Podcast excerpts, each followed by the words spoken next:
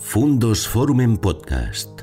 Historias y personajes que nos ayudan a comprender el mundo. Y en este caso pues tengo el, inmensísimo placer, no solamente profesional, sino también sobre todo personal, pues de presentar a César García Álvarez, que es eh, doctor en Historia del Arte, profesor titular de Historia del Arte en la Universidad de León, eh, uno de los mayores expertos en Gaudí que tenemos actualmente en España y que afortunadamente pues es de León, vive en León y, trabaja con nosotros. Y además una de las personas que está haciendo pues, innovaciones más radicales y más frescas a la visión de la interpretación de la obra de Gaudí en los últimos años.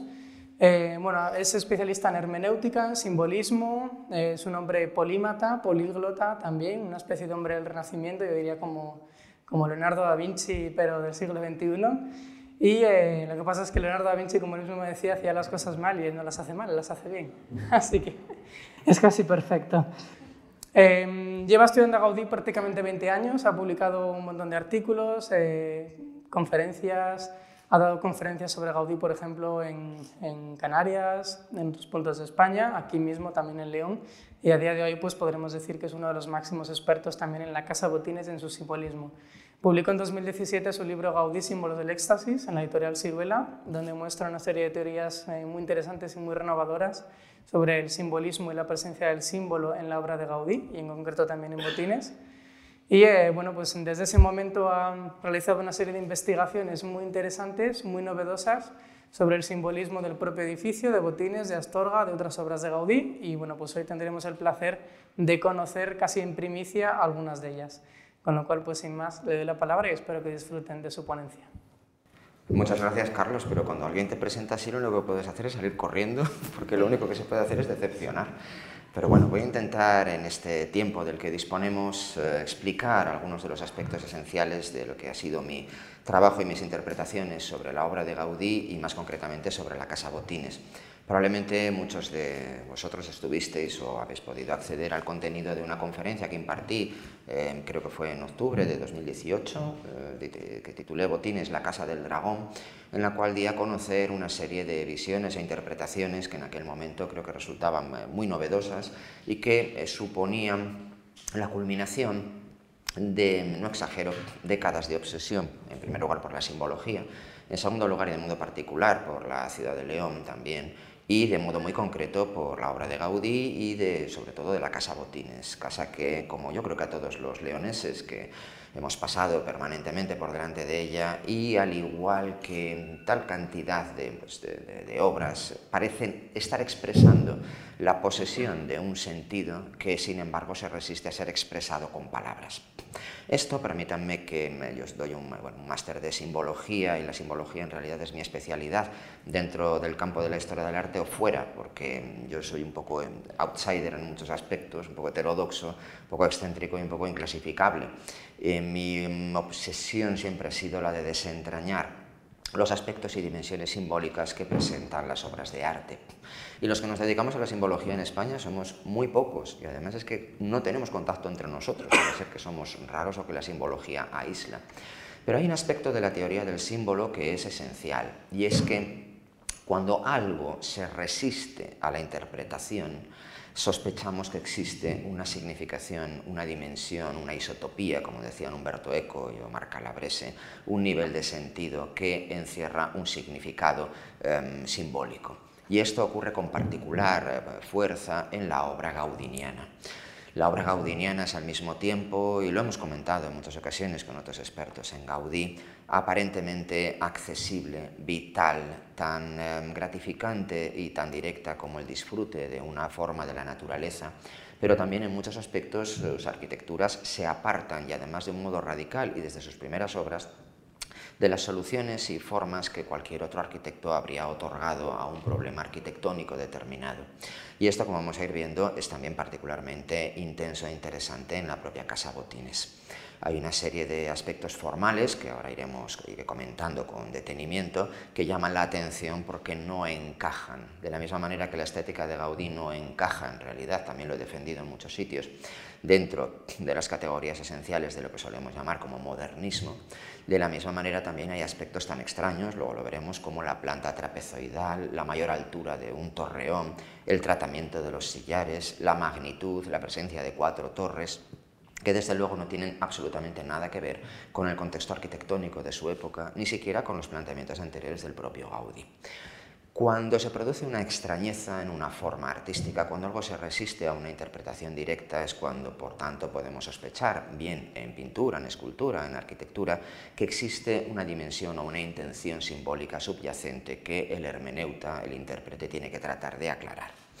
Por eso mi conferencia va a versar sobre algunas de esas claves simbólicas que desarrollé en aquella conferencia sobre la Casa del Dragón, pero también, y como premio un poco a la asistencia al curso, voy a desarrollar alguna con algunas novedades y también voy a apuntar algunas líneas que llevan a lo que hoy no puedo hacerlo por diferentes motivos, pero en, septiembre daré una conferencia, Dios mediante, que eh, abordará las restantes dimensiones simbólicas que, al menos por mi parte, y creo que yo no puedo luego decir nada más, agotan todo el sentido, porque la denominación de la Casa Botines como Casa del Dragón, que ahora vamos a ir desarrollando en su proceso detenidamente, eh, pensé en un primer momento que quizá podía agotar buena parte de las dimensiones de sentido y de la intención de Gaudí, pero existían muchos aspectos formales, como ahora veremos, que eh, también se resistían a encajar dentro de esa interpretación. La propia estructura formal del edificio, la apelación, como ahora veremos también, a su dimensión como una especie de castillo, de cuento, eh, de hadas, la, estructura de los sillares, los elementos arquitectónicos citados en ella, todo eso evidentemente no encajaba únicamente con una presencia, con una dimensión o nivel de sentido como la de un dragón, sino que existía mucho más. Y ahora sí estoy en condiciones de decir que, aunque la clave de la interpretación del dragón es esencial y es fundamental y sigue siendo totalmente válida y además creo que todavía se puede potenciar más, como ahora veremos, sin embargo, eh, representaba un 25% de la dimensión del edificio en su total. Y al menos por mi parte, en septiembre puede dar el 100% o al menos el 99%, esperemos que sea el 100%, de las dimensiones simbólicas de botines. Es muy importante, y eso he señalado en algunas conferencias anteriores del curso, y mostrar, por un lado, la claridad de concepción que presenta el proyecto en diciembre de 1891, estos son los planos originales que atesora eh, la Fundación, que atesora Casa Botines, y también determinadas diferencias que están presentes dentro o entre este plano y la materialización final que a partir de enero de 1892 Gaudí acomete. Es muy interesante también darse cuenta mm, del proceso que ahora explicaré con un poco de detenimiento e íntimo constructivo gaudiniano, caracterizado, como ya también se ha indicado en algún momento, por un trabajo, esfuerzo, sacrificio, dolor incesante, que aunque sea metódico, sin embargo también se caracteriza, como digo, por un sufrimiento constante. De hecho, en mi libro, que ahora mostraré un poco y me explicaré algunas claves esenciales para poder entender todo el proceso creativo de Gaudí, la presencia del sufrimiento es una clave absolutamente esencial, pero un sufrimiento que conduce a la liberación y al éxtasis. Hay algunos rasgos que ya, evidentemente, eh, llaman la atención, luego los analizaremos con más detenimiento. La conservación de la planta o de la estructura trapezoidal, pero hay también algunos cambios importantes, por ejemplo, el torreón nordeste, que ya puedo anticipar desde ahora que es el verdadero núcleo y la verdadera clave de todo el edificio, estuvo planteado tanto en su, chapitel como aparentemente en su estructura original de forma poligonal. Gaudí lo cambia a una forma circular, por una razón muy poderosa. La verja estaba pensada en un primer momento por Gaudí como una alternancia en, que coronaba los pilares de leones y dragones, que se pueden apreciar claramente, aunque no estén dibujados con total precisión, en el dibujo original.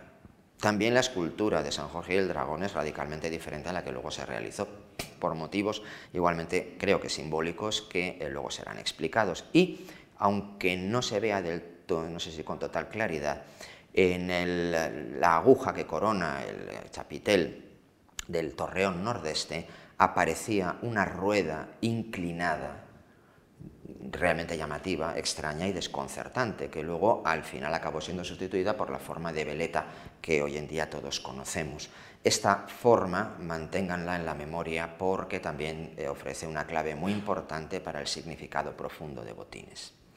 Bien, la Casa Botines, tal como la conocemos, siempre ha sido, lo voy a resumir rapidísimamente, considerada como una arquitectura eh, neogótica, incluso casi impersonal, despreciada ignorada sistemáticamente por la historiografía gaudiniana mayoritaria, que proviene sobre todo, eh, y tengo que decirlo, de buena parte de los estudiosos catalanes, y que han minusvalorado, como digo, de modo sistemático hasta tiempos recientes, de hecho este es uno de los objetivos de este curso, todas las obras que no estén radicadas en Cataluña e incluso dentro de aquellas también se han minusvalorado aquellas que no tienen una clarísima simbología relacionada con la Renacencia o con los elementos catalanes, de tal manera que existe una jerarquización que incluso desde los años 30 o 40 se puede empezar a rastrear de privilegiar solamente aquel Gaudí que encaje dentro de una ideología política muy particular. Gaudí es un personaje que por una razón u otra resulta incómodo a cualquier facción política o ideológica. Por ejemplo, para el catalanismo, vamos a llamarlo así, nacionalista o independentista de izquierdas, resulta muy incómodo porque Gaudí era profundamente conservador y creyente. Sin embargo, para las corrientes, vamos a llamarlas más españolistas, entre comillas, dentro de la propia Cataluña, Gaudí es excesivamente nacionalista y defensor también de la lengua catalana. Por una razón o por otra, que ahora en ese aspecto no me quiero extender demasiado, Gaudí se escapa de cualquier categorización y acaba por convertirse en una especie de elemento, un radical libre que eh, desafía cualquier convención. Las interpretaciones de la Casa Botines, las interpretaciones simbólicas o descriptivas, siempre han girado en torno a lo mismo. Y además en parte tenían razón, al menos desde un punto de vista muy superficial. La contemplación por parte de cualquiera de Botines lo que sugiere inmediatamente es eh, un castillo de cuento, castillo de cuento de hadas, un palacio medieval, algo que evoca un pasado como ayer se reproducía en una cita mía, un pasado arcaico, el de un tiempo legendario, una realidad que no pertenece tanto a la historia como a un momento alejado prácticamente, eh, evasivo incluso, y que provoca todo tipo de asociaciones, como digo, fantasiosas. Calificado de neogótico, en realidad no tiene nada de gótico, más allá quizá de la evocación superficial de los perfiles de alguna de las vidrieras del triforio, sobre todo de la catedral y sobre todo de la cabecera, en algunos de los perfiles de las ventanas. Pero, en realidad, y como mostraré también ahora mismo, una de las dimensiones simbólicas importantes para Gaudí es el hecho de que en absoluto se inspira aquí en el gótico, sino en los palacios renacentistas franceses eh, del Valle del Loira. Y eso es algo que tenía en parte eh, como un problema y que creo que, pues, de acuerdo con un razonamiento típicamente gaudiniano, creo que ahora puedo ofrecer una solución que además encaja con una de las categorías mentales, como digo, gaudinianas. Esa descripción de palacio neogótico, castillo de cuento de hadas, es la que se repitió tópicamente eh, hasta 2015 hasta la publicación en la revista del Ateneo Leones de mi primer texto sobre la simbología de Botines, titulado precisamente Visiones de la Casa Botines, porque supongo que os pasará a todos. Eh, la arquitectura gaudiniana es mm, capaz de provocar intensísimas eh, asociaciones tanto visuales como conceptuales y simbólicas y también emocionales y estéticas de tal manera que eso es algo que forma parte del placer intrínseco de la arquitectura de Gaudí, dejar volar en parte la imaginación para producir asociaciones que quizá eh, al ser libres no se correspondan con los programas o con las ideas madre presentes en los proyectos gaudinianos en ocasiones, pero que sin embargo estimulan la imaginación. Y la estimulan de tal manera que esa es una, al menos una de las claves que explican la universalidad del eh, creciente del éxito de Gaudí. Gaudí resulta atractivo para culturas sumamente diferentes porque en parte en su raíz, como voy a explicar ahora muy apretadamente y como desarrollé en mi libro, Gaudí Símbolos del Éxtasis, la arquitectura gaudiniana, su obra, eh, se centra, lo voy a intentar explicar en muy poquito tiempo, muy apretadamente, en el hecho de que el símbolo sirve como mediador entre cuatro categorías diferentes que son, por un lado, la naturaleza, pero la naturaleza entendida como la imitación de los procesos creadores de la propia naturaleza. En términos latinos y propios de la historia del arte y de la teoría, la natura naturata, es decir, las formas creadas por la naturaleza pueden ser objeto de imitación superficial, de su apariencia visual, mimética. Eso es algo que aparece en la teoría del arte desde el mundo antiguo hasta el Renacimiento y se conserva en el siglo XVIII, incluso en el XIX. Pero lo que a Gaudí le interesa es la natura naturans, es decir, la naturaleza creadora. Imitar, no imitar, sino mm, asimilar, identificar e introducir, insuflar en la materia los procesos creadores de la naturaleza. Él quiere crear arquitectura para dotarla de auténtica vida. Y evidentemente la materia no puede vivir de un modo pleno, pero sí que puede participar por medio del símbolo dentro de las categorías más plenas de la participación en la vida. La naturaleza, por tanto, es una de las categorías esenciales. La segunda, que además tira de ella, porque en realidad son un poco contradictorias, es la geometría.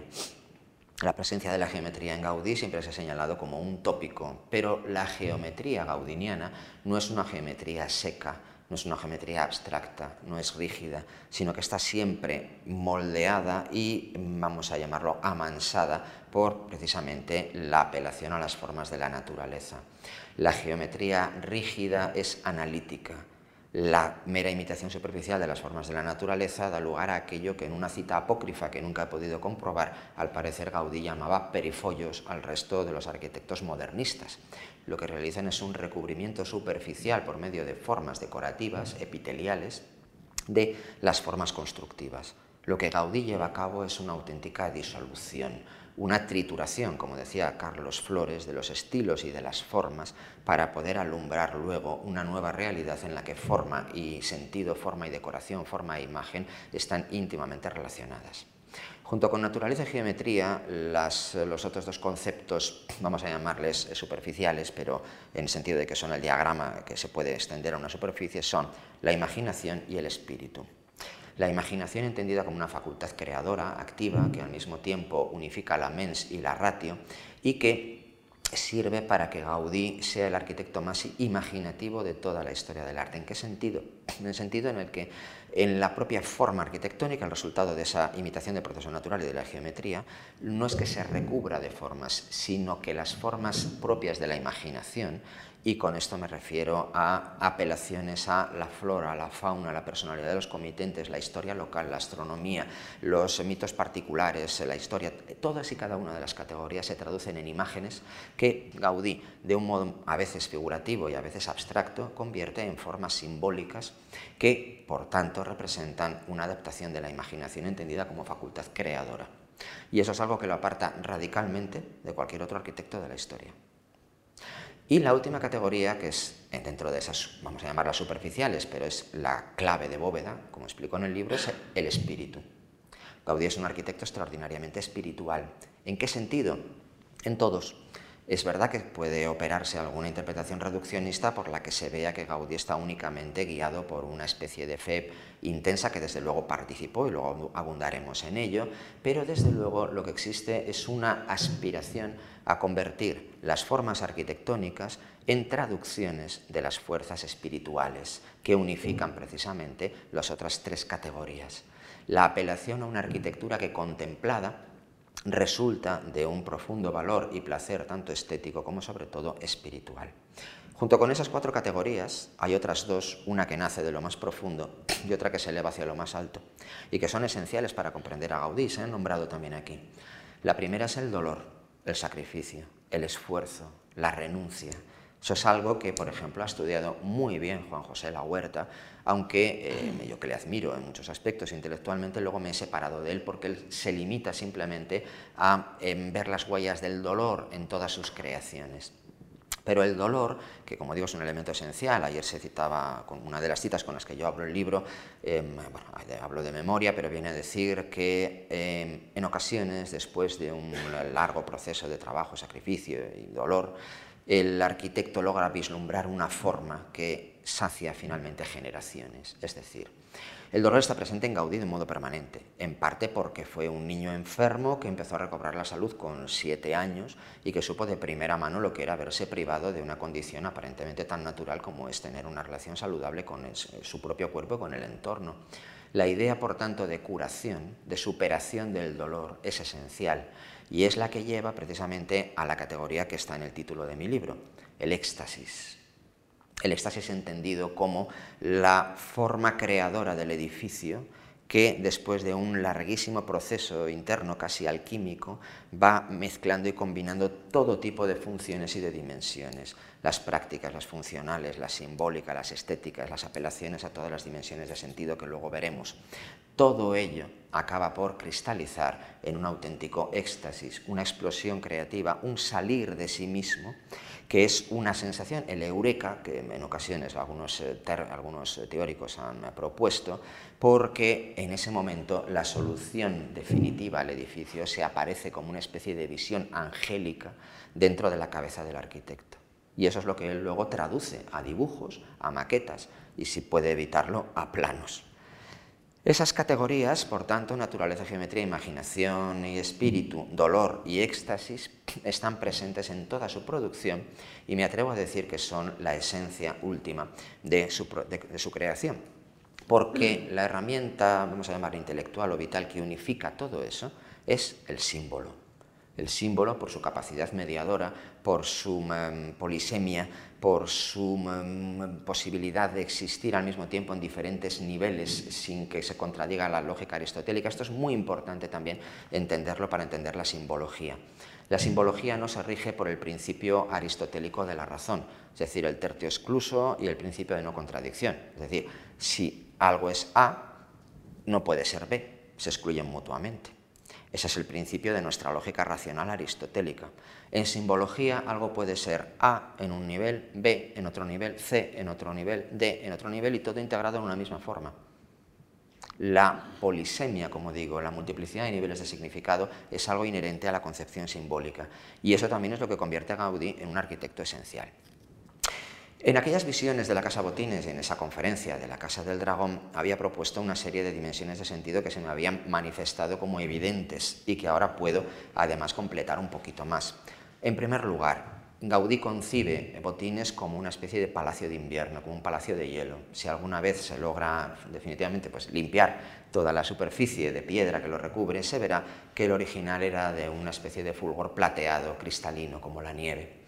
¿Por qué? Bueno, en parte hay que tener en cuenta que eh, Gaudí es un personaje mediterráneo, que aunque ha viajado un poco, prácticamente pues casi no ha salido de su Cataluña natal, y que el choque, además yo creo que llegó la primera vez en invierno, y esos inviernos fueron particularmente duros, y la percepción del frío, de la helada, de la lluvia y sobre todo de la nieve, tuvo que hacerle asociar a León, el genius loci, la asociación con el lugar, que luego explicaré mejor, con una especie de lugar nórdico frío, hiperbóreo, absolutamente condenado a unos hielos eternos, propio del mundo del norte. Esta categoría está muy presente en Gaudí. Gaudí, las pocas declaraciones y conceptos que tenemos de, él, eh, buena parte de ellos están inspirados directamente en la contraposición entre la exactitud de la luz mediterránea, que cae e incide en 45 grados eh, de un modo perfecto y que por tanto supone la armonía entre la naturaleza, la luz y la razón, y las brumas de los nórdicos León está muy poco al norte, en realidad, en latitud con, con respecto a Barcelona, pero para Gaudí, en su imaginación, esto tuvo que suponer un auténtico choque que tradujo en algunos aspectos que son al mismo tiempo funcionales y simbólicos. Por ejemplo, se habla del neogoticismo de Gaudí, pero el gótico, una de sus características esenciales es el pulido de los sillares y la estereotomía y él cultiva y trata botines con una rugosidad de la piedra deliberada que como se ha propuesto, y estoy completamente de acuerdo, le propuse a Carlos Salas, además que lo estudie, que conoce mucho más de esto que yo, eh, está pensada para que la nieve quede, como se ve en la segunda fotografía, atrapada, no se disuelva, sino que quede mucho más tiempo del normal formando esa especie de eh, identificación con un castillo de hielo, con un palacio de invierno. Eso es algo que se ve en esta fascinante fotografía en la cual los habitantes de la casa han sido mágicamente capturados por el autor de la fotografía. Parecen convertirse en protagonistas de cuadros porque, entre otras cosas, las ventanas son también trípticos pictóricos abiertos, sin pintura. De hecho, si se cerrasen estos dos laterales, tendríamos una especie de díptico cerrado. ¿Cuáles son las pinturas que Gaudí podía tener en mente? Eso todavía no lo sé. He estado buscando algún tríptico de San Jorge y el Dragón en la pintura catalana, pero no he encontrado trípticos, sino otras pinturas que podían haber influido en él. Pero, como se ve, otorga una especie de condición fantasmal, literaria y evocadora, que refuerza la dimensión de Botines también como un castillo de cuentos. Porque hay uno de los cuentos, eh, yo sé que el departamento de marketing me matará a partir de, septiembre porque de la Casa del Dragón va a haber que pasar a otra denominación eh, porque, porque hay muchísimas dimensiones simbólicas, pero una de ellas es la Casa de los Cuentos. La inspiración literaria en cuentos, sobre todo cuentos infantiles, no la he inventado yo. Por ejemplo, Gian Pietro Tellarini encontró unas asociaciones sumamente interesantes entre la Casa Batlló y la Sirenita. Y además son muy, muy, muy, muy, muy acertadas, yo creo, y muy exactas. Gaudí fue un grandísimo lector, grandísimo lector, una persona con una vida por lo general retraída, bastante solitaria, salvo quizá en su juventud, pero sabemos por testimonios de sus compañeros de la Facultad de Arquitectura, la Escuela de Arquitectura, que era un devorador de libros. Testimonios que dicen que se había leído todos los clásicos em, em, españoles y universales y además dice uno que los había comprendido. Porque, como por ejemplo muy bien mostró eh, Carandel, el, techo el tejado de la Casa Milá, entre otras cosas, es una combinación de La vida es sueño y de Hamlet. Y él lo demuestra además de un modo, yo creo que admirablemente preciso y sugerente. Y aquí también, en la Casa Botines, hay una asociación entre otras cosas, con varios cuentos que culminan en la torre. Esa torre es la torre de muchísimos cuentos, varios de ellos no los podré decir, pero voy a dar alguna sugerencia, pero sí que voy a desarrollar un poquito una de esas dimensiones de cuento, que es el cuento de, y esta es una de las primeras novedades de hoy, La Reina de las Nieves, de Andersen. Gaudí fue un lector de Andersen. Andersen se conocía por ediciones muy diversas y formaba ya parte del imaginario popular decimonónico. Y hay una serie de rasgos que encajan a la perfección. En primer lugar, bueno, como sabido, la historia de la Reina de las Nieves implica, que esto también es muy interesante, comienza, son siete cuentos. El primero comienza con unos trolls que inventan unos cristales y unos espejos que quieren llevar hasta el cielo, pero que tienen la peculiaridad de deformar la bondad del mundo algo que para Gaudí además es esencial. El, mundo es un, luego lo comentaremos, pero el mundo, la política está lleno de elementos que conducen al engaño a través de espejos deformantes. Pues bien, esos cristales, por diferentes circunstancias, uno de ellos acaba cayendo en una pareja de vecinos, de, de que son un niño y una niña, que se comunican en su casita a través de un canalón ellos oyen caer la lluvia, la nieve y establecen una relación de amistad, Gerda y Kai, que se convierte en un amor. Pero al chico, a Kai, le entra al final un pedazo de ese cristal y empieza a ver a Gerda deformada, fea, empieza a ver el mundo, las flores, eh, pues como la visión del, eh, posterior a la caída del pecado original, que en parte es lo que está dentro del propio cuento de Andersen y eh, Kai acaba siendo atrapado por la Reina de las Nieves que lo lleva a su palacio de hielo. Y las poquitas líneas que dedica a la descripción del castillo de hielo encajan perfectamente con esta condición de botines de palacio de invierno.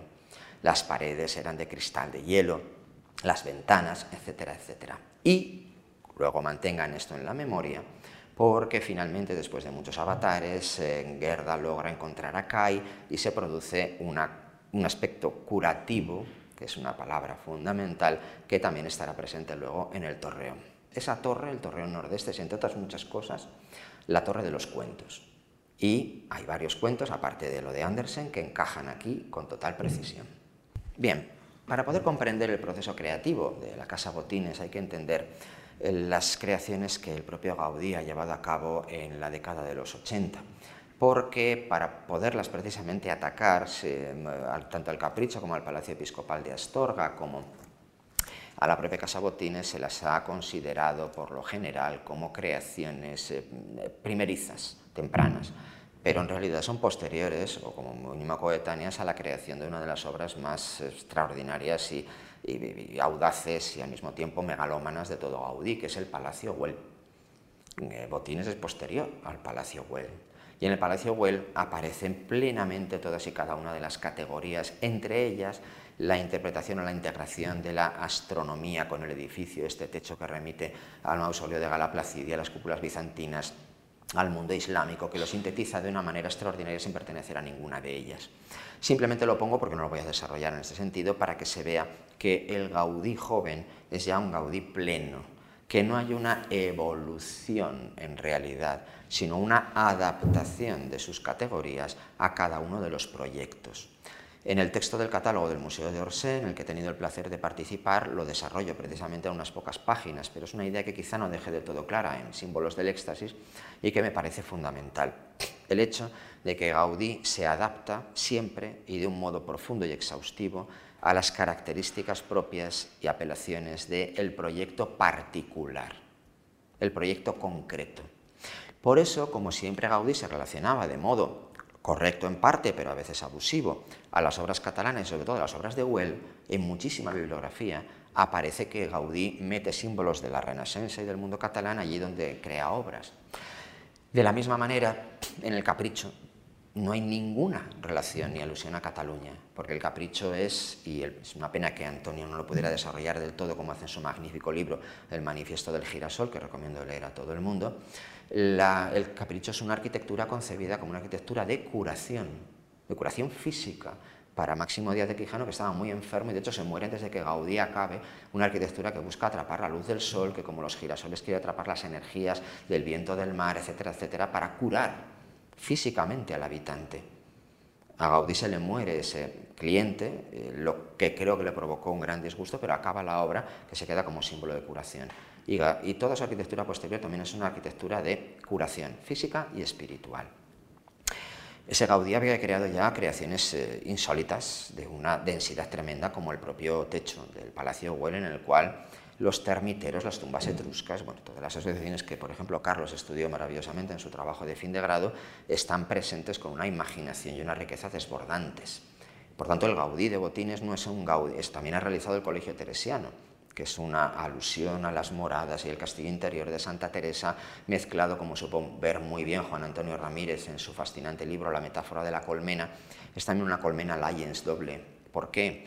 Porque las monjas liban el, el néctar espiritual y lo convierten en miel de tal manera que se mezclan en este edificio una enorme cantidad de apelaciones, dimensiones de sentido, etcétera, etcétera, que están perfectamente presentes. Es decir, es un Gaudí que sabe ya fusionar desde su más tierna juventud creadora todo tipo de dimensiones en una sola forma estética.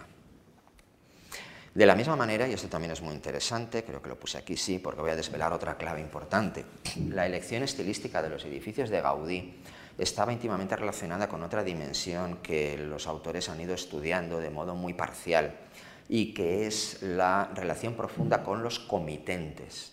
Por ejemplo, en la Casa Milá, yo creo que aquí afortunadamente no le dejaron hacerlo, pero quizá no sepáis que la Casa Milá estaba destinada a ser coronada por una gigantesca Virgen del Rosario, tan gigantesca que yo creo que habría alterado un poco los valores estéticos de la propia Casa Milá es mejor que la Virgen María quede como una especie de figura invisible, como por ejemplo lo está en el Parque Güell, que luego explicaré muy rápidamente. Pero ¿por qué una Virgen del Rosario? Por muchísimos motivos. La Virgen para purificar todos los, vamos a llamarle, en la mentalidad de Gaudí, ¿eh? los pecados del sindicalismo y del socialismo y del comunismo y anarquismo que habían provocado tanto caos en Barcelona, pero también porque, y esto es esencial, la promotora, más que él, ella se llamaba Roser, es decir, Rosario. Y él quería colocar una enorme Virgen del Rosario como magnificación del cliente. Los juegos de palabras, las asociaciones que nos pueden parecer banales, y esto sí que de un modo muy interesante está presente y lo une con Leonardo da Vinci el, gusto por los juegos de palabras, que digo, pueden parecer infantiles o banales, pero están muy presentes, están también eh, directamente presentes, por ejemplo, en, como decía, la Casa Botines. Carlos Flores supo ver muy bien que uno de los modelos esenciales arquitectónicos de Botines son no tanto solo los castillos del Loira, que también, sino sobre todo el, palacio de Assé-le-Rideau, y ese palacio, que luego veremos en otra dimensión simbólica muy llamativa, evidentemente hay un parecido realmente elevado, el tejado, las ventanas, aunque luego cambien de forma, eh, las cuatro torres, el foso, etcétera, etcétera, muestran que a Gaudí le interesaba sobre todo la arquitectura francesa. Y yo me daba vueltas y coscorrones diciendo, ¿por qué? ¿Pero por qué francés? ¿Qué tiene que ver el francés? ¿Qué tiene que ver Botines? Pues muy bien. Las mujeres de los edificios gaudinianos sobre todo las mujeres, son la pieza clave de asociación simbólica y de juegos de palabras de Gaudí. Esto se puede justificar en la mayor parte de las obras. Hay algunas en las que no hay ninguna promotora o asociación femenina. En el caso de las de Well, es, es Well, es el conde Well, es Eusebio Well sobre todo. Pero en la Casa Milá, em, un poquito, muy poquito desde luego, en el Parque Güell y en alguna de las otras casas, cuando hay un elemento femenino, Gaudí lo potencia.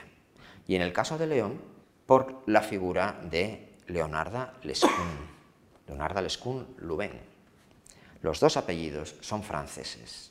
Eso, para Gaudí, nos puede parecer banal, pero eso hubo de ser para Gaudí una pista suficiente, porque luego veremos aparecer a más mujeres dentro del edificio, sobre todo a una que está en el torreón como un modo invisible y que lo une además con Reus y con... Bueno, pero es muy probable que la elección de ese estilo francés y renacentista, del Loira, se deba precisamente a esa asociación, a ese juego de L's que a él le debía eh, estar también vibrando. Ah, para nuestra mente no es nada, es una banalidad. Leonarda, Luben, Lescun, Luben, LLL, León, León, Leonarda, Bien, tratemos de... Esto lo hacía Leonardo, por ejemplo, la Dama del Armiño, los juegos de palabras presentes en eh, sus pinturas, que luego pues, se han ido estableciendo, los jeroglíficos, que son juegos de palabras, lo que Michel Pastugo decía en el estudio de la simbología medieval. A nosotros no nos interesa casi, pero el, simbolismo medieval se basa en muchos aspectos en estas asociaciones superficiales de juegos de palabras. Pues bien, Leonarda Lescun, mujer de Mariano Andrés, eh, lo digo mirando porque todo el mundo piensa que tengo una memoria maravillosa, no sé no pero yo ya con las genealogías me lío ya con Adán y Eva y sus hijos. Soy penoso para las relaciones familiares, se me olvidan los nexos, los hijos, los padres, eh, lo pasé fatal con Juego de Tronos y en Botines existe esa primera asociación o presencia. Los comitentes, los dos hombres, bien, muy bien, Simón Fernández y Mariano Andrés. Estoy casi seguro de que alguna asociación debió buscar. Simón, Simón Pedro Andrés, apóstoles, bien, vale, puede, ser que hiciera alguna asociación de ese tipo. Mariano, el que era tan eh, cultivador del gusto Mariano, Mariano, Mariano Andrés, Simón Fernández, seguro que buscó, pero desde luego lo que es evidente es que hay relaciones con el simbolismo de las mujeres. Y esto introduce también otro aspecto que me parece de mucha importancia y que creo que se debería estudiar en las próximas décadas acerca de Gaudí. Gaudí es un arquitecto moral y moralizante. La dimensión moral de sus edificios es mm, absolutamente fundamental. De hecho, el templo expiatorio de la Sagrada Familia, aunque él herede esa condición, es un templo precisamente expiatorio. ¿Por qué? Porque está concebido para expiar, de nuevo, entre comillas, los pecados de Cataluña, de la misma manera que el Sacré-Cœur se concibió para expiar en París los pecados de la comuna. Gaudí quiere que el, Parque Güell, los palacios de Güell sean un elemento de regeneración moral profunda. Pero también él introduce admoniciones morales al comportamiento de los habitantes. Y esto es muy interesante porque, por desgracia, no sabemos, lógicamente, qué le contaron sobre las relaciones familiares eh, de cada una de las dos familias, los Fernández y los Andrés. Es que yo no lo sé.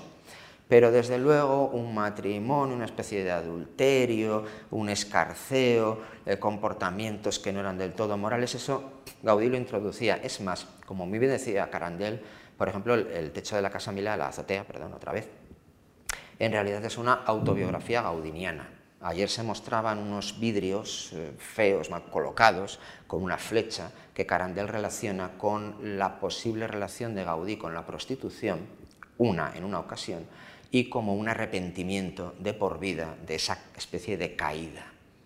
Allí aparecen en el patio y en las formas los hermanos fallecidos, la relación con su madre. El tejado, desde luego, es una autobiografía que conduce también a una redención griálica, porque, entre otras cosas, es una partida de ajedrez, es el castillo del Grial otra vez, etcétera, etcétera, etcétera. Pues bien, esa dimensión moralizante es muy probable que esté en Botines también porque la elección de los cuentos, los poemas y otros aspectos constituye una admonición invisible al comportamiento de los habitantes de las dos familias.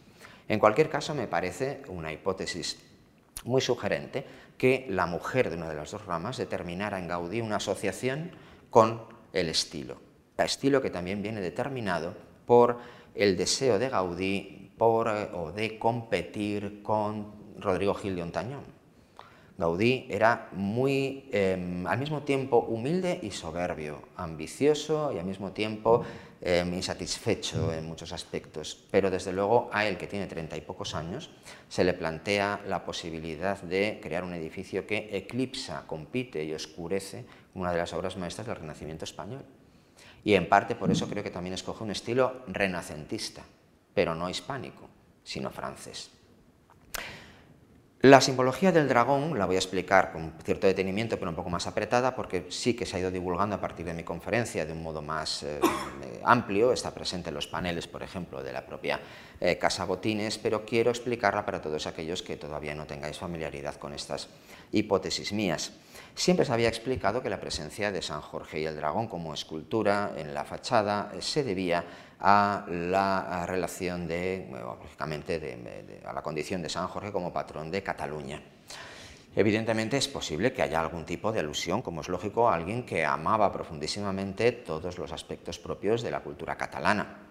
Pero, como expliqué en esos textos, creo que la presencia del dragón es mucho más profunda que todo ello sin descartar evidentemente esa alusión, como es lógico que para un catalán tan amoroso de su cultura y su tierra como él eh, pueda también estar aquí presente. Pero la presencia del dragón, aquí voy a pasar muy rápidamente porque si no nos extenderíamos demasiado, es constante en Gaudí.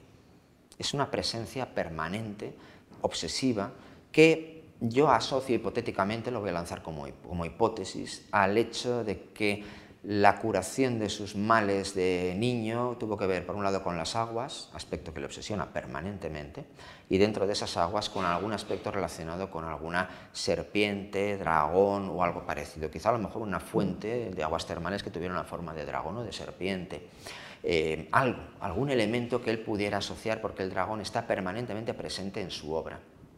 Pues bien, el dragón más famoso antes de la Casa Botines, además, es el dragón de reja de la finca Güell, una finca que es entendida simbólicamente por Güell y por Gaudí como la traducción directa de Atlántida de Verdaguer, de Jacinto Verdaguer, del poema, y al mismo tiempo como expresión de Eusebio Güell como el nuevo Hércules de la nueva nación catalana, etcétera, etcétera. Pero desde luego, este dragón prodigioso de forja también esconde en su interior, aparte de la condición de que sus fauces son, como aquí se ve, arcos parabólicos, algo que él fuerza hasta convertirlo en una integración de arquitectura y escultura, también están presentes las constelaciones de la Osa Menor y de Draco, que puntean perfectamente todos y cada uno de los puntos esenciales de la articulación del dragón, en cuyo interior hay una fuente, el agua es elemento de curación, que también tiene una forma de dragón. Aquí en este dibujo se puede percibir perfectamente ese dragón amenazante, el dragón salamandra, que en el Parkwell eh, acaba por filtrar todas las aguas para purificarlas y para lanzarlas. Las aguas se recogen eh, de la caída de lluvia tan, bueno, pues tan dispersa, tan irregular y a veces torrencial en Barcelona, se filtran a través de las columnas y acaban cristalizando a través de un ingenioso sistema hidráulico en la boca de la salamandra, que es lógicamente también, aunque con una versión fantasiosa, es el, eh, dragón de, Delfos, el dragón que había matado eh, Apolo y convoca la presencia femenina de la Pitia, como luego veremos, el trípode de Delfos está inmediatamente encima. Esta es la celebérrima salamandra, que lógicamente es al dragón de Delfos, lo que el cocodrilo leones es al dragón de San Jorge.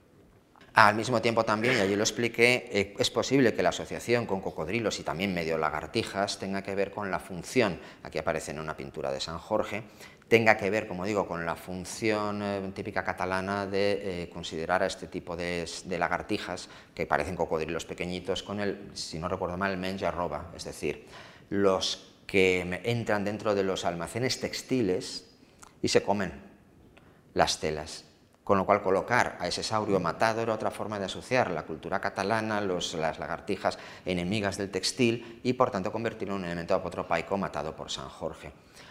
El dragón, la piel de la serpiente, que es al mismo tiempo la ola del Mediterráneo cristalizada, y que es la serpiente, el Adón, y que es también el dragón eh, que mata a Apolo, pero que es también la serpiente apocalíptica que la presencia invisible de la Virgen María eh, desde el cielo está castigando es la victoria de la Virgen sobre los principios apocalípticos, porque, entre otras cosas, el Parque Well es la sucesión y superposición de tres presencias femeninas.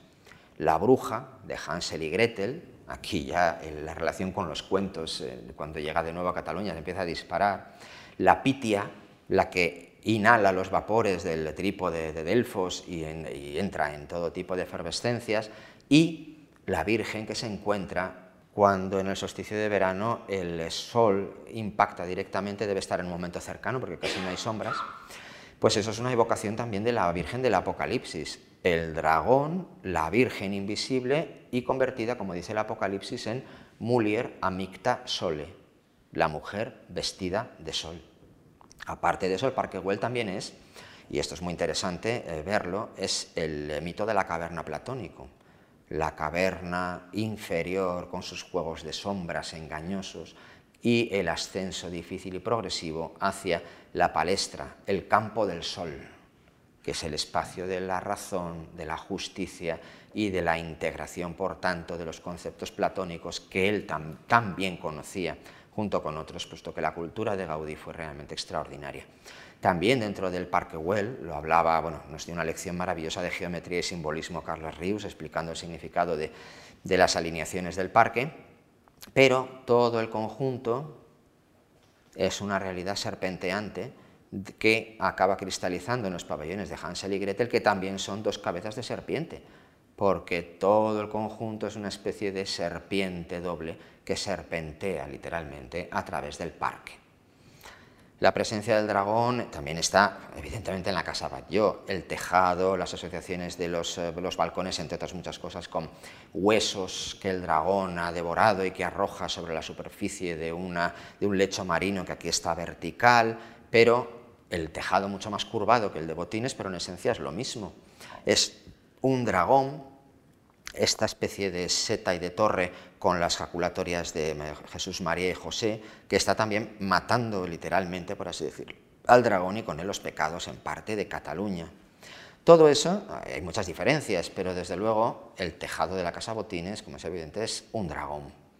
Un dragón en el que las escamas de pizarra se convierten aquí en las espinas del lomo, en el que el chapitel del torreón nordeste también se convierte en la cabeza de un dragón cuyos ojos miran, miran a direcciones muy concretas y particulares del tiempo, del espacio, de la geografía y de la astronomía, y en el cual además hay unas ventanitas en la parte superior que nadie jamás va a visitar, y cuando algo se aparta de la funcionalidad de un modo tan extraordinario es porque tiene un sentido simbólico realmente profundo.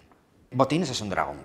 ¿Por qué es un dragón? Por muchos motivos. Bueno, la boca es la entrada, los orificios que remiten a la, eh, por ejemplo, a la boca del orco de Bomarzo, como una entrada a un espacio prácticamente infernal, que directamente también remiten a las bocas eh, monstruosas de la arquitectura maya, que él conocía perfectamente a través del libro de Brasser de Bombourg, y además la asociación entre el mundo maya y la finca Güell y Eusebio el Marqués de Comillas, es realmente interesante. Y eso nos lleva también al hecho de que, como se puede apreciar, los colmillos o los dientes del dragón, los ojos, que también son argollas, que también probablemente fueron espacios destinados a coger los retratos de Simón Fernández y Mariano Andrés, no está del todo demostrado, convierten el acceso en una boca de dragón que está además aplastando, devorando a un león, un león, aquí vemos este, atrapado en un cuadrifolio, agredido, está en realidad es un león no triunfante, sino es un león que se retuerce, se retuerce de dolor. ¿Por qué? Y además rodeado de florecitas que evocan el día 23 de abril. Estas son las especies florales del día 23 de abril, del día de San Jorge. Por cierto, que luego cuando se percibe la, la, metáfora draconiana se ve muy bien que todas estas formas son los dientes, las garras del dragón, que estas formas tienen cabecitas de serpiente. Pero hay otra dimensión simbólica que he descubierto en este tiempo y que lanzo aquí, aunque abundaré en ella en un momento. Y es que em, Nietzsche, Friedrich Nietzsche, había publicado, se había traducido unos pocos años antes, además al catalán, me dijeron que por parte de Maragall, Joan Maragall, que era muy amigo de Gaudí, no sé ese extremo del todo, pero había, había, publicado uno de los libros más fascinantes de la historia de la filosofía, Asos Sprach Zaratustra, así habló Zaratustra. Y leyéndolo en este tiempo me llevé la enorme sorpresa de que en las transformaciones del espíritu al principio, Nietzsche habla precisamente del dragón y del león. El dragón es para Nietzsche, para el Zaratustra, para Nietzsche, la encarnación de el deber, de los valores antiguos, de los valores tradicionales. El du sollst, tú debes, mientras que el león encarna los valores de la voluntad, de la libertad. Tú quieres, du willst, tú puedes. Ese enfrentamiento simbólico me pareció demasiado exacto como para no pensar que Gaudí eh, con toda seguridad lo conoció de un modo inmediato a la traducción catalana y que utilizó también en parte el dragón como una forma de expresar simbólicamente su adhesión a los valores tradicionales y particularmente al deber, al sacrificio, al respeto a ese valor tradicional que el león encarna de una manera contraria, como manifestación de un espíritu que quiere liberarse. Que el dragón esté aquí en botines apresando, aplastando a un león, me parece un elemento, yo creo que como mínimo sugerente, que permite ver o entender una lectura crítica eh, y una asimilación de los simbolismos nietzscheanos, yo creo que al menos sumamente sugerente. Quede de momento apuntado. El dragón, como es sabido, es un cocodrilo. La verdad es que cuando se analiza desde un punto de vista estrictamente zoológico, recuerda también mucho a una especie que todavía no se había descubierto, que es un dragón de Komodo, un varano de Komodo. Me parece mucho, sobre todo en esta articulación de los músculos, pero es que, como en tantas ocasiones, Gaudí parece conocer la geometría de Peter Lenz antes de que se conozca, parece intuir, o a mí lo del artista adelantado a su tiempo no me gusta nada, simplemente los tiempos son mucho más intensos y ricos de lo que generalmente los conocemos y los explicamos y los reducimos a categorías, pero se parece mucho a un varano de Komodo. En cualquier caso es un cocodrilo porque, bueno, por cierto, eh, como es sabido, se acabaron descubriendo en, parece que fue en 2019, 20, no recuerdo, eh, al hacer unas fotos para documentar la posible restauración, resulta que todos los elementos de maderas que a modo de pseudoménsulas jalonan las bases de los chapiteles de las cuatro torres, todos son serpientes y dragones. Y este elemento yo no lo conocía ni en el 2015, ni en el 2017, ni con anterioridad. Y esto muestra de nuevo la profunda relación entre Botines, el dragón, la serpiente, etcétera, etcétera. Pues bien, ¿por qué Botines es sobre todo la casa del dragón? Por varios motivos. En primer lugar, por la leyenda que ya he explicado en tantas ocasiones. Cuando Gaudí llegaba a un sitio para realizar una obra, él asociaba todos los elementos propios del lugar, del comitente, etcétera, etcétera, los asociaba de un modo indefectible con las apelaciones simbólicas que le sugerían. Cuando llega a León, llega a una ciudad que sabe que es de origen romano, llega a una ciudad que en su asociación mental identifica con toda seguridad con la ciudad de la leyenda dorada del episodio de San Jorge y el dragón, la ciudad de Silca, en Libia.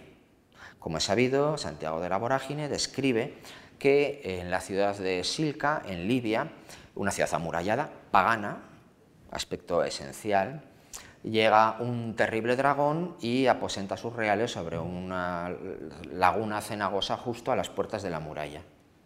Bueno, pues Gaudí en León tiene la muralla romana, una ciudad de origen romano, y un fondo cenagoso justo, que es el del jardín, que cuando excava, cuando se van a hacer los cimientos, se ve como todo León, que es lacustre, porque lo que pasa a la humedad del Torío al Bernesga es lo que dificulta y produce humedades, como sabemos muchos, en garajes y en todo tipo de estructuras profundas, y lo padecemos bien y él asocia la ciudad de Silca con León y por tanto con la leyenda de San Jorge. Y lo que para él seguramente es un fogonazo en el cual encuentra que tiene que convertir el edificio en un dragón, es necesario explicarlo analíticamente. El dragón empieza a demandar sacrificios humanos. Bueno, primero animales. Se acaban los animales y empiezan los sacrificios humanos. Lógicamente empiezan a sacrificarse a los hijos de los campesinos, etcétera, etcétera, y al final le toca el turno a la hija del rey, el rey, no quiero, no quiero, no, pues ahora te fastidias y, nos entregas a tu hija. Y cuando la hija, la princesa, está saliendo por la puerta, que es la del Palacio de los Guzmanes, en, realidad, de el recinto amurallado de Silca, aparece un tribuno, un caballero romano, llamado Georgios, resultado además de profundísimos y antiguos cultos, pero bueno, esto probablemente Gaudí no lo conociera, que le pregunta a la princesa dónde va, le informa del dragón y él como buen prototipo de lo que luego será el caballero andante, entre ellos Lancelot, por ejemplo, y yo no he dicho nada, em, aparece y mete al dragón, mete al dragón dentro de la ciudad y allí lo ejecuta, lo mata. Y este para mí es el otro punto clave, provocando la conversión al cristianismo de toda la ciudad. Esto es esencial en la asociación de Gaudí, que quiere provocar con sus efectos curaciones y conversiones morales, físicas y espirituales. Bien, por eso, por eso es la razón más lógica pensar que al asociarlo ha sustituido al dragón por el cocodrilo, que es el animal relacionado con la región geográfica de Silca en Libia, en la cual transcurre la acción original de la leyenda dorada, tal como la narra San Jorge. y le coloca este elemento tan raro. Esto es un gorrito típico, entre otras cosas, de las tribus de la propia zona de Libia. Y Gaudí, con toda seguridad, lo conocía y lo coloca aquí como un bonete que refuerza el carácter libio, naturalista, por tanto real, casi ebemerista, del relato de San Jorge. De esa manera, el edificio, Botines, es un dragón. Es un dragón que reproduce, entre otras cosas, pero esto es solo el comienzo, la estructura de la asociación con el relato de San Jorge y la ciudad de Silca. Cualquier arquitecto normal, perfectamente constituido y que hubiera sacado buenas notas en sus proyectos de fin de carrera, pero con una mente cuadriculada, habría dicho, como hizo, no tengo el dibujo de Carlos Aras, que era claro mucho mejor, pero habría convertido la forma del trapezoide del solar en un rectángulo. Pues porque le, libra de quebraderos de cabeza y porque es mucho más racional y bueno, se pierde un poco de espacio, bueno, pero es que un trapezoide es la pesadilla de cualquier arquitecto. Esquinas en ángulos que nunca son rectos, hay que distribuir las, habitaciones que sí que quedan distribuidas de un modo ortogonal, pero claro, también crean irregularidades, tensiones. He sabido que como eh, cuando hizo las habitaciones de la Casa Milá, curvas, eh, una señora le dijo, es que, señor don Antonio, no sé si es apócrifo o no, pero expresa muy bien, es que, es que no me cabe el piano. Y entonces Gaudí, al parecer, entró en furia, como me desea decir, y le dijo, toque el violín, señora. Bueno, pues estas son las asociaciones por las cuales las ideas del arquitecto se tienen incluso que imponer en ocasiones a la hipotética comodidad de los habitantes. Pero el caso es que Gaudí conserva el trapezoide. Y además, como veremos, no solo lo conserva, es que convierte la esquina nordeste en la auténtica clave esencial final de todo el edificio, cabeza del dragón y otras muchísimas cosas. ¿Por qué un trapezoide? Bueno, la razón funcional es eso, para aprovechar un 20% más la exposición, la insolaridad, la superficie, etcétera, etcétera. Pero cuando yo estaba estudiando todas estas asociaciones draconianas, en los cielos las constelaciones circumpolares tienen, y sobre todo Draco, la forma de la planta de botines. Es la cabeza del dragón. Aquí se ve que es un trapezoide, también son ligeros trapezoides la osa mayor y la osa menor. Aquí está, también evocan en parte la estructura de botines, en cualquier caso son las, las constelaciones circumpolares. Y aprovecho para decir que Gaudí, que se saltaba las ordenanzas municipales como le parecía, tenía que alinear, y de hecho lo hizo en parte, en las calles con los edificios. Pero si toman las medidas con la brújula, que yo lo he hecho, el Palacio de los Guzmanes tiene una desviación de unos pocos grados, varía un poquito entre 4 y 6 y 10 grados de su edificio, y cuando se toma la alineación del muro, eh, el muro este, el que está orientado al norte de Botines, la alineación es 0 grados norte, cero. Está alineado directamente con el norte, como ya habían señalado muchos estudiosos que Gaudí realizaba en buena parte de esos edificios. Esa es la zona de las constelaciones circumpolares, las que nunca se ven hundidas y afectadas por la oscuridad del océano. Y entre ellas las formas de los trapezoides, no sé si se ve muy bien, que son idénticas a la planta de botines, que es una especie de mezcla. Esta es una de ellas, la osa, como se ve, es un poco más grande, lógicamente tiene que respetar el tamaño del solar, pero coinciden perfectamente varios de los puntos cuando se toman como referencias las constelaciones de el dragón y de la osa. El trapezoide, por tanto, es una asociación es una asociación en forma de constelación. Pero no se queda ahí, porque claro, aparte de responder a lo que quizá Gaudí conoció, que son las asociaciones del dios eh, de, de San Jorge con Horus y del cocodrilo con el dios Seth. El dios Seth es el, dios del caos, del desierto que rodea las aguas del Nilo, de la imperfección, etcétera, etcétera, que tiene que ser derrotada por Horus. Aparte de todo ello, también es un motivo cultivado por los pintores estrictamente coetáneos y también está presente en otros mitos como el de Casiopea, Perseo, Belerofonte y Andrómeda, etcétera, etcétera, que también constan de las mismas estructuras de un héroe solar o agrícola que viene a salvar a la doncella de la amenaza permanente y el peso del dragón.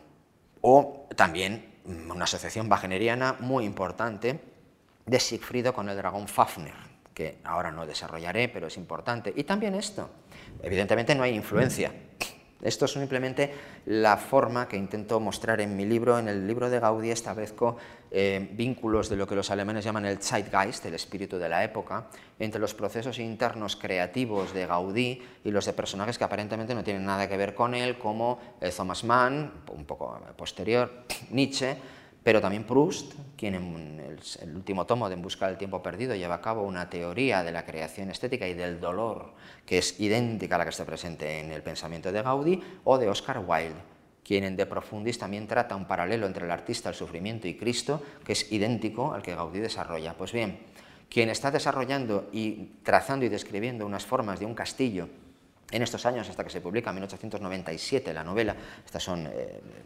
eh, ediciones muy tempranas, me parece que esta es la primera edición, la de la derecha, es Bram Stoker quien está llevando a cabo la imaginación de un castillo como el de Drácula, que se parece mucho al de Botines. Evidentemente, no voy a decir que hay una asociación telepática entre Gaudí y Bram Stoker, nada parecido, son hilos del tapiz del tiempo, esos rizomas de los que hablaba Deleuze, los hilos del zeitgeist, del espíritu del tiempo, pero se está gestando un castillo muy parecido a Botines dentro de la imaginación de un lector que además lo está realizando en un lugar que luego veremos que es llamativamente significativo. Y esta es la cabeza del dragón. El torreón nordeste es la cabeza del dragón cuyos ojos miran a cuatro puntos al mismo tiempo, hoy no lo puedo decir, pero, están perfectamente orientados eh, geográfica y astronómicamente, que convierten a Botines en Casa del Dragón. Porque me dio por buscar, de formación ya casi profesional, las busqué con la catedral, aunque todavía casi no las he dado a conocer, qué pasaba en los cielos el 23 de abril y particularmente en 1892, y qué pasaba al nordeste y al sudoeste, donde mira el torreón y donde mira el cocodrilo. Pues bien, en la dirección sudoeste, donde mira el cocodrilo, aparecen constelaciones, bueno, en primer lugar, la gran constelación de la Hidra y en un momento más avanzado de la noche aparecen y se elevan eh, Ofiuco, vencedor y rodeado de la serpiente, aparece Hércules rodeado de la Hidra de Lerna y finalmente aparece ya al otro lado Draco. De tal manera que cuando se mira al nordeste, el torreón está mirando hacia Perseo, que aplasta a Belerofonte, y por tanto, que, perdón, que aplasta al dragón, y la propia constelación de Draco. Es decir, Botines está orientado hacia las constelaciones de los héroes sauróctonos, aquellos que están aplastando saurios, serpientes, dragones, exactamente en la noche del 23 de abril, que es la noche de San Jorge, que es la noche, por tanto, del dragón y del personaje que da entrada y incluso hasta casi nombre debería decirse a la propia edificación, de botines. Pues bien, estas asociaciones draconianas refuerzan la condición de la planta, del alzado, de los volúmenes de eh, botines con un dragón. Del mismo modo, además, estos ojos que están mirando hacia puntos muy concretos refuerzan el simbolismo astronómico de un edificio que tiene pistas astronómicas en todas partes. Voy a pasar un poquito rápido, ya lo expliqué en su momento. Esta especie de pelos o bigotes o garfios, que luego se reproducen un poco en la veleta, son, entre otras cosas, la mitad de un analema solar. El analema es el punto que va trazando todos y cada uno de los desplazamientos de un astro en el espacio desde un mismo punto de contemplación. Hay analemas lunares, solares, etcétera, etcétera. Un alema solar es este. Pues bien, evoca poderosamente estas formas el movimiento de los cuerpos en el espacio o los puntos concretos de los eclipses. Los eclipses desde la más remota antigüedad se denominan y están ubicados en los nodos lunares que se llaman cabeza y cola de dragón. Hay que tener en cuenta que el apellido de uno de los promotores de Mariano Andrés, Luna. Y es otra de las asociaciones que también con toda seguridad está presente dentro de la mente gaudiniana. De tal manera que, y esta es la rueda, la rueda zodiacal que estaba presente en la veleta, esta desviación de 23 grados con respecto al axis mundi convierte sus dos polos en las dos alas del dragón cuya cabeza y cola determinan los puntos en los cuales se producen los eclipses lunares. Por cierto, que un eclipse solar total, visible al parecer en León el 26 de abril, prácticamente, día de San Isidoro, curiosamente, luego veremos otra asociación, de 1892, y un eclipse lunar parcial, prácticamente cuando posiblemente se acaba la obra, en septiembre de 1893. Gaudí tenía un interés profundísimo también por los cielos, la astronomía y todos estos aspectos. Y, bueno, estas son imágenes, paso un poco por encima de ellas, pero también, como se puede ver, lo que se conoce como el aleteo, en forma del cruce, es otra de las presencias que, junto con la alusión a la constelación de la Certa, explican la estructura final de la verja de Botines. Porque esto es, entre otras cosas, el aleteo de la cabeza y cola de dragón y al mismo tiempo también una alusión a la cabeza de la constelación de la Certa, la lagartija del Menjarroba y otro reptil cuya presencia simbólica se retuerce dentro de la verja botiniana. Por eso es perfectamente plausible percibir cómo las formas entre garras, cuernos de unicornio y al mismo tiempo dientes del dragón se van desplegando en la reja como una forma de expresar la defensa, lo agresivo y lo alusivo. Es más, los antiguos techos, de los cuales casi no conservamos nada, porque Caja España los destruyó pensando que eran feos y antiestéticos, muestran también cómo en muchas de las habitaciones, o al menos de las que conservamos fotografías, hay esquemas que remiten directamente a modelos astronómicos, algunos antiguos del arte de la memoria, que imitan techos renacentistas y convierten el centro en centros de estrellas que se cruzan, octogonales, etcétera, etcétera. Mientras que también esto es, por ejemplo, una estructura muy, muy similar a algunos de los techos de los palacios romanos que Gaudí conocía por reproducciones. Basta con encajar como diagramas de la memoria aquí, por ejemplo, a Zeus, a los cuatro vientos y a las diferentes formas del espacio para encontrarse con un techo muy parecido al de la Domus Aurea, las catacumbas u otras alusiones. La pérdida de estos techos es también otra de las pérdidas importantes del botines actual. Es más, aunque todavía, por ejemplo, la forma exacta de las chimeneas no la he descifrado del todo, sí que en el plano se ve cómo em, estas formas, y esto es curioso, mi hijo Dante lo vio un día y me dice, papá, ¿y esto no serán las estrellas, esto de aquí arriba? Y le digo, pues sí, la verdad es que tienes razón, porque esto de aquí, que ahora está en forma un poco abstracta, un poco disuelta, pero en realidad se corresponde con estrellas que se encuentran dentro de estas partes. El bonete o esa especie de gorro, especie de, rayos de sol al mismo tiempo, pues también tiene que ver con otro aspecto que veremos luego, lo refuerzo aquí para que quede en la memoria. Y es que las puertas de las casas de casabotines en realidad son una son estas mirillas son astrolabios formados por una especie de evocación de una espiral que va creciendo o de una G invertida, tienen exactamente la misma forma en los mismos puntos de engarce que tienen los astrolabios tradicionales, con lo cual convierte a las mirillas en evocaciones simbólicas de los que, están dentro de esa casa, aunque no lo sepan ellos, cuando están mirando a ver si viene el lechero o quien sea, en realidad también están mirando sin saberlo simbólicamente a la orientación y la estructura de los cielos de la propia casa. La parte interior de las mirillas también es profundamente parecida a la de buena parte de los astrolabios, con esta estructura como de alas de mariposa, que seguramente también tiene una implicación y una dimensión simbólica en la obra gaudiniana, y con estas estructuras que, como digo, evocan y convierten algo aparentemente tan funcional y banal como las mirillas en astrolabios que también los había con sus cabezas y colas de dragones, no me voy a detener en esto por falta de tiempo, y que cristaliza en algo que es también fundamental para Gaudí, que son las veletas. La veleta de botines no se mueve, está orientada. Todavía no sé del todo, eh, y sobre todo por el cambio, no sé del todo qué quiere Gaudí decir con esto. Esto lo dejo abierto y si alguien me ayuda, pues eh, porque es uno de los aspectos que todavía me quedan. Pero luego hay una pequeñita esfera armilar, muy pequeñita, y una cruz, no de cuatro brazos, sino que mira directamente hacia el norte. Orientada fija como la veleta hacia el norte. El viento no la mueve la veleta de botines. Y esta orientación es lo que culmina también esta forma con estas ventanitas, que como veremos luego tiene una importancia, eh, bueno, son más en septiembre, pero ahora también un poco, porque aquí no, llega nadie. Esto está concebido para que nada llegue. Ni un ser humano, que lógicamente no puede meterse por aquí, por el interior del torreón, ni un hipotético ave, ni nada parecido. Esto está concebido, como expresó Oscar Tusquets en un maravilloso libro, para el principio de Dios lo ve elementos escondidos que ningún ojo humano va a ser capaz de percibir nunca.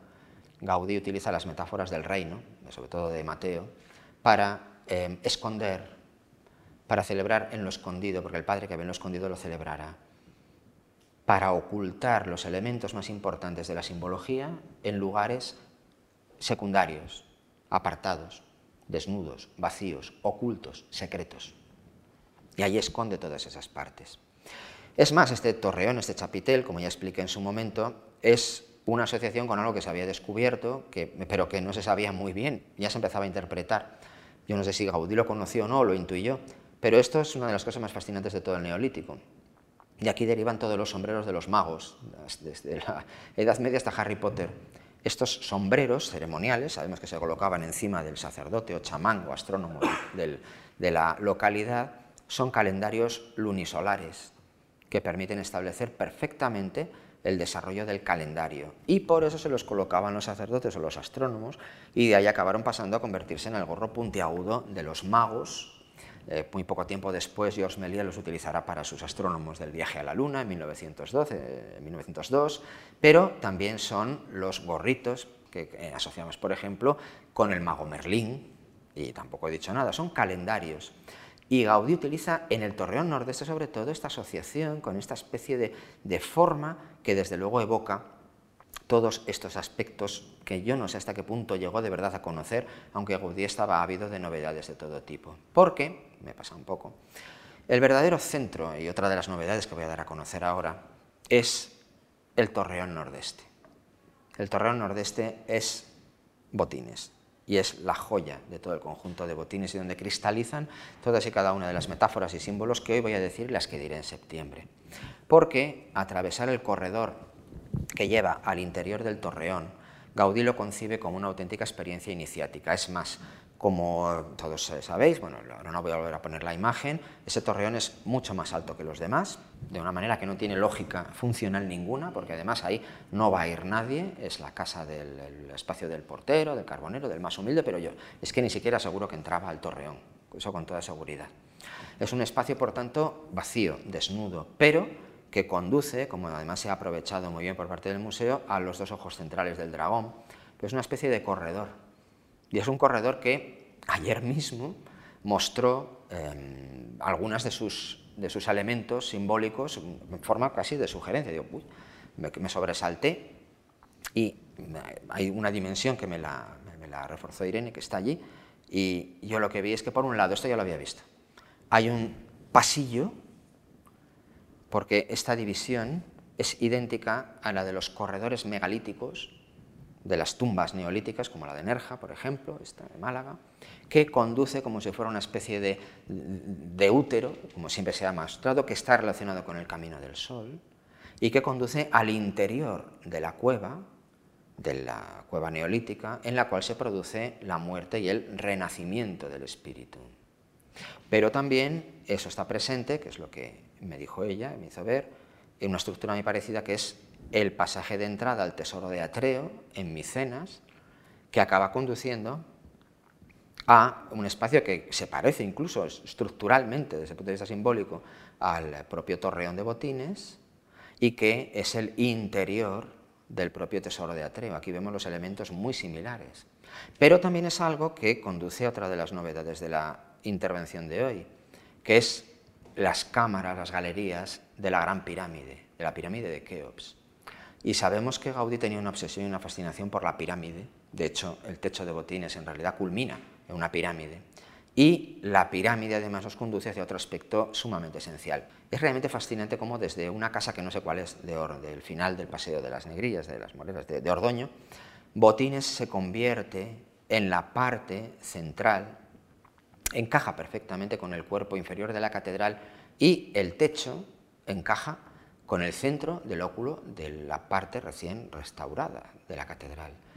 No, no, creo que Gaudí pensase esto, desde luego. a lo mejor llegó a esta casa y lo intuyó. Y se quedó en su cabeza con prodigiosa, pues subió a este sitio que no sé cuál es, y ahí está la catedral y va a estar Botines. Pero desde luego la superposición entre Botines, la pirámide y el centro de la catedral es escalofriante, desde ese punto de vista. ¿eh? Cuando uno se desplaza un poquito es bastante aproximada, pero como veis ya no es del todo exacta. Hay otro aspecto que Carlos Rius desarrollamos em, del mismo modo, él y yo, paralelamente, y que cuando lo vi luego en su libro, que él, como nos mostró, em, alineaba la Casa Bellesguard con los centros que habían inspirado a Botines, me llamó poderosamente la atención. Y yo en aquel momento partí del Google Maps, no tanto de las asociaciones reales del edificio, pero la dirección nordeste, Botines, cuando se traza una línea nordeste, la dirección al menos teórica del centro del Torreón, ahora ya sé que no es esa, pero sí de una de las ventanas.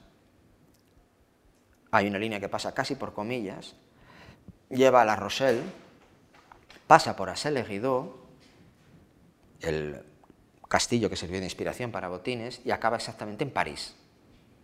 De la misma manera que la línea de Bellesguard acaba pasando por lugares que habían inspirado a Gaudí hasta termina en la abadía de Boiron. Esa línea nordeste mostraba que las alineaciones para Gaudí eran fundamentales. Esta es la línea de Bellesguard, la descubierta por Ríos, y esta es la mía. Y esto se hizo paralelamente y son casi, casi exactas en su alineación. Y esto lo empecé a investigar un poco, no lo voy a explicar del todo, pero sí las ideas esenciales, a dónde mira el cocodrilo. Bueno, ahora volveré sobre ese aspecto. El cocodrilo mira exactamente en dirección sudoeste, esta sí que además se puede fijar. Pues es que es llamativo que pase esa línea por todos y cada uno de los lugares y enclaves templarios de Portugal hasta finalizar, se sale del mapa, aquí, en la Torre de Belém el lugar en el que, según la tradición templaria, los templarios habían transformado, habían llegado en sus naves, habían transformado en la Orden de Cristo, el lugar de partida de los descubrimientos, etcétera, etcétera, etcétera. Y lo más llamativo de ese alineamiento es que la misma estructura presente en las torretas, que evoca muy vagamente a botines, pero la parte superior, es la misma, el mismo coronamiento de gajos que aparece en el cocodrilo que está mirando hacia allí como los capiteles de la Casa Villesguard miran a los capiteles de Beogón, a los cuales, o, Boiron, lo pronuncia Boiron, a los cuales reproduce. Esto da pábulo a pensar en las filiaciones eh, esotéricas que Gaudí pudiera tener que se ha dicho que era masón, que, eh, neotemplario es difícil, masón desde luego no fue eso. Además, tampoco habría sido raro que hubiera tenido coqueteos con la masonería, porque como digo, en todas las conferencias, ser masón en aquella época era como tener hoy en día la tarjeta del corte inglés. Lo era todo el mundo. No había ninguna, ningún casi recelo, pero no hay ninguna evidencia que Gaudí fuera masón. Sí, otra cosa. ¿Por qué la pirámide? ¿Por qué las alineaciones? Pues es bastante evidente. Gaudí estaba al tanto de todo, lo conocía todo. Y Charles Piazzi Smith, había desarrollado en las décadas precedentes el estudio sistemático de la Gran Pirámide. Había mostrado cómo sus lados están orientados con total exactitud astronómica, impensable en teoría en la época para los egipcios, los cuatro puntos cardinales, y también cómo las galerías están orientadas como puntos de observación de las estrellas, particularmente la gran galería que antes mostré.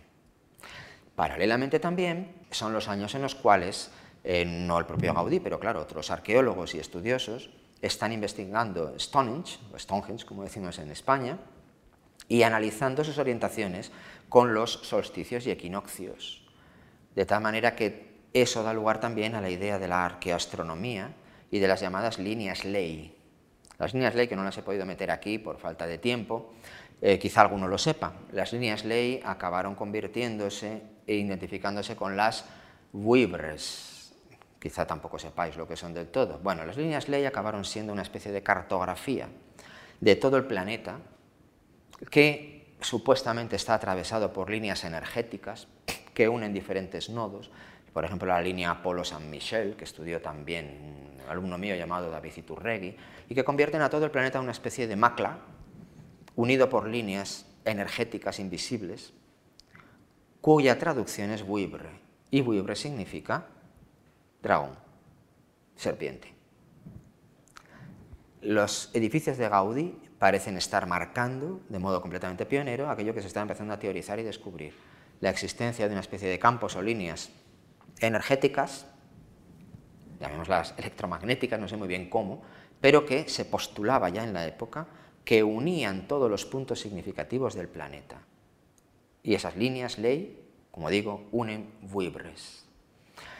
Y además el propio Gaudí, ahora volveremos allí, volveremos a las otras diapositivas, esto también es novedad del todo, el propio Gaudí no se ocupó solamente de marcar las alineaciones exteriores de la ciudad o geográficas, él recorrió la ciudad, se interesó con toda seguridad por las iglesias, las visitó, por sus asociaciones, por sus monumentos, y fijaos hasta qué punto hay un conjunto de orientaciones verdaderamente llamativo. ¿Por qué? Al nordeste, que es donde realmente mira el torreón, Santa Marina, matadora de dragones. Esto no lo saben ni los leoneses. Santa Marina mató un dragón, Santa Marina de Antioquía. La línea sudoeste, que está prácticamente al lado, San Marcelo, de que en una tradición geográfica también dice que mató un dragón en Tánger, antes de ser ejecutado. Al lado, los Guzmanes, la historia de Guzmán y la sierpe de Fez, Tampoco la conocen los propios leoneses. Guzmán mató una serpiente. Y estos son los ángulos nordeste, Mar, Ina, Martín, Marcelo, Marcos, Mariano, Andrés. Pues, nosotros ni caemos en esto, ¿verdad? Que todos empiezan por Mar. Marina, Martín, Marcelo, Marcos. Marcos es el león del Tetramorfos. Aquí no hay dragón, pero hay un león. Y las orientaciones intermedias, por tanto, encajan con esto. ¿Y qué pasa con los, puntos cardinales reales? Bien, pues vamos. Al este exacto, la Virgen de Regla, que como Gaudí vio la Virgen Blanca, está aplastando un dragón. Y además seguro que vio las dos enjutas de la parte superior y ahí hay dos leones aplastando dragones. Entró en la catedral con absoluta seguridad, además él mismo lo dice en un testimonio, recogido por un discípulo suyo, porque le hizo ver que debía, tenía que haber unas grietas al arquitecto donde él ni las había visto. Seguro que bueno, la recorrió, seguro. Hay muchísimas evidencias, ya saldrá alguna más a la luz. Y recorrió con toda seguridad las capillas de las cabeceras y tuvo que contar los 38 dragones que hay en las enjutas, que yo estudié en mi libro El laberinto del alma. León prácticamente podría ser la ciudad del dragón. La catedral, la Virgen de Regla. Al sur, la Virgen del Mercado, con una alineación prácticamente exacta. Aquí no hay relación que yo sepa con un dragón, pero bueno, es la, Virgen, la Virgen, la Virgen, la Virgen del Camino justo al oeste. También es llamativo que estén separadas desde botines por un ángulo exacto de, 40, eh, de 90 grados y que 45 sea San Marcelo. San Marcelo protomártir, Santa Marina mártir, San Martín el que partió la capa y dio lugar a la pobreza, a la humildad, San Marcos, el león. Bueno, todas estas asociaciones para nosotros no son del todo fructíferas, de hecho, las estoy mostrando aquí, pero para Gaudí vieron de serla. Y algo que encontrará un, un sentido extrañísimo, pero lógico, en septiembre. Y es que la alineación norte exacta no pasa del todo por San Isidoro, pero sí un poquito desviada pasa exactamente por San Isidoro. San Isidoro, como se puede ver en las recuperadas pinturas de la cámara de Doña Sancha, mató un dragón. Ahí está la pintura, se puede ir a visitar ahora al museo. Es decir, San Jorge matador de dragones, rodeado de matadores de dragones, de vírgenes, de mártires, de santos, de leones, de, de, vocaciones marianas, de todo. Le hizo la cabeza chiribita, sobre todo cuando vio que el emplazamiento estaba justo en el centro exacto de este sistema de ordenaciones. Cuando pasamos por el pasillo iniciático hasta la cabeza del dragón, que sigue siendo cabeza del dragón, tranquilos, porque no va a perder esa condición, son los ojos del dragón que miran a diferentes puntos, pero también dan lugar a lo que se va a convertir en el espacio gaudiniano arquitectónico más importante o uno de los más importantes de toda la arquitectura de Gaudí. El propio Carlos Ríos antes de ayer nos dijo que lo había ido a visitar y volvió, ¿verdad?, transformado pero no solo por admiración arquitectónica, es que vino transformado, él dijo, como experiencia estética, eh, espiritual, que es el interior del torreón. Y aquí muestro una parte porque la otra depende del otro 70% de que daré en septiembre, pero que verdaderamente es asombroso. Porque él vio, y esto lo podemos decir porque lo, lo descubrió y lo vio muy bien, cómo el interior del torreón está formado por un conjunto de, por un lado, maderas sin ensamblar, que se van superponiendo en forma que van formando una espiral ascendente, como el cuerno del unicornio de la reja, y que cristalizan en esta sucesión asombrosa de maderas que van cobrando una regularidad mayor, en el primer círculo son un poquito irregulares o vastas, después hay una especie de octógono también un poco más vasto, pero que alcanzan una regularidad mayor a medida que ascendemos hasta el mundo superior. La clave numerológica, teológica y literaria de todo esto lo diré en su momento, porque mm, además reconoceré a las personas que están en esta sala que dieron pistas esenciales sobre esto. Pero esto, entre otras cosas, es una forma de ascenso de la imperfección material por medio de un movimiento espiritual ascensional, el mismo que había descrito Schelling, a quien ha estudiado Carlos Rius, hasta, como veis, unos pentágonos estrellados y regulares, el último de todos es un pentágono regular que genera un pentágono estrellado. Pues bien, el pentágono regular es la rosa. Se ve muy bien del todo. Esta es la rosa y este es el escudo de Reus, el lugar de nacimiento carnal de Gaudí. Es, esa rosa es, entre otras cosas, la rosa de Reus. Pero también es la rosa que alude al nombre, luego volveré al último elemento, de otra de las figuras femeninas, aunque ya no estaba, pero sin embargo Gaudí tuvo que asociar perfectamente, porque era de Reus, que era Rosa, Oms y Botinas. Esa asociación hubo de ser también fortísima, convertir el centro del torreón, el centro de esta experiencia espiritual y mística y geométrica, completamente insólita, en una deuda tanto con una de las mujeres del edificio como con su propio lugar natal, de nacimiento, como digo, físico, en la carne, porque hay otros nacimientos que veremos en su momento. Y esa rosa, que tiene otros tres niveles de significado, cuatro casi, solamente voy a decir otro, es la rosa del final del cuento de la Reina de las Nieves de Andersen. Eso dejo que lo busquéis vosotros, que leáis el cuento y que veáis los versos finales, el poemita pequeñito que explica la unión de la rosa con la recuperación de la salud, del amor entre los que casi son como Romeo y Julieta, que son Gerda y Kai, que están separados por ese cristal, y que convierten, y ya vamos terminando, al torreón en un espacio místico geométrico de una fuerza absolutamente extraordinaria, que mantiene relaciones, solamente voy a decir dos, Leonarda como inspiradora de las partes esenciales de la estética del edificio, Mariano probablemente como deudor del centro del juego de palabras de todas las iglesias de León. Eh, rosa Oms como la alusión a la rosa del centro último del edificio. Probablemente, no lo sé, uno de los hermanos, quizá, eh, o alguna de las chicas tuviera en la relación de Gaudí la asociación con estos Gerda y Kai de la doncella de las nieves. Pero queda mucho más, porque es fundamental lo que diré en septiembre, qué opinión tenía del comportamiento de Mariano Andrés, sobre todo de Simón Fernández. ¿Qué opinión le parecían sus dos matrimonios? ¿Qué idea tenía acerca de eso? Porque eso forma parte de las últimas dimensiones simbólicas del edificio. Y por eso lo que presento ahora para terminar es una especie de mapa con pistas, como, como un reto, como lo que hago cada día en Instagram o lo que me pongo a mis alumnos que siempre se torturan, porque ya que evidente que es un castillo palacio de hielo, palacio de invierno y castillo de cuentos, al menos ya de uno y de más. Es la casa del dragón, eso es lo que aquí exhaustivamente he mostrado. Pero quedan otras tres dimensiones y dos palabras que explican lo que es todo botines, al menos donde yo puedo llegar. Una empieza por M, otra empieza por D, otra empieza por G. Y las dos palabras empieza por C y por R. Y además la de R es doble.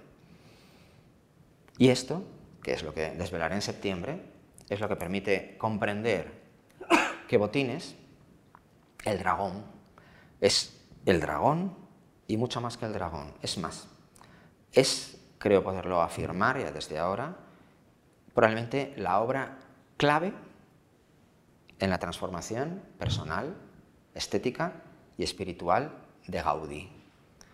No es desde luego el ejercicio neogótico débil y formal, sino una obra que tiene una riqueza simbólica desbordante, extraordinaria, absolutamente insólita, que cuando muestre todo lo que queda, mm, sé que, lo decía ayer un poco, a mí me van a tratar como trataron a Gaudí al final de la carrera, de no sé si lo que voy a decir me convierte en un genio o en un loco, pero desde luego no dejará a nadie indiferente lo que, y además, que esto es algo que siempre he comentado con mi amigo Uribe aquí presente, en León los secretos más profundos están a la vista de todos.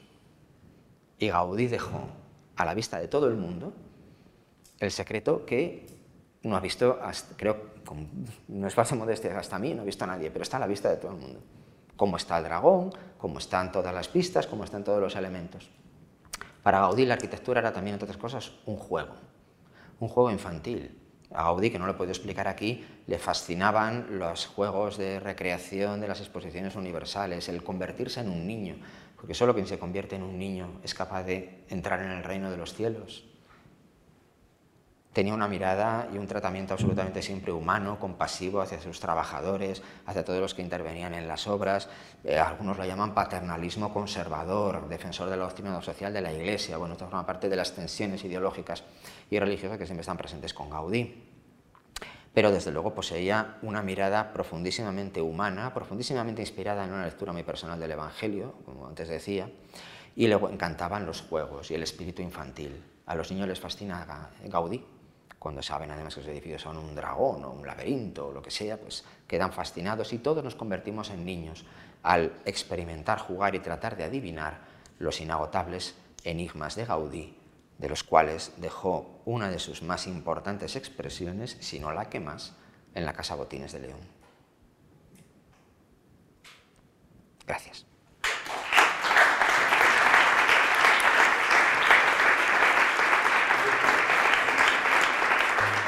Gracias por escuchar Fundos Forum en podcast. Tenemos muchas más historias y personajes que descubrir juntos.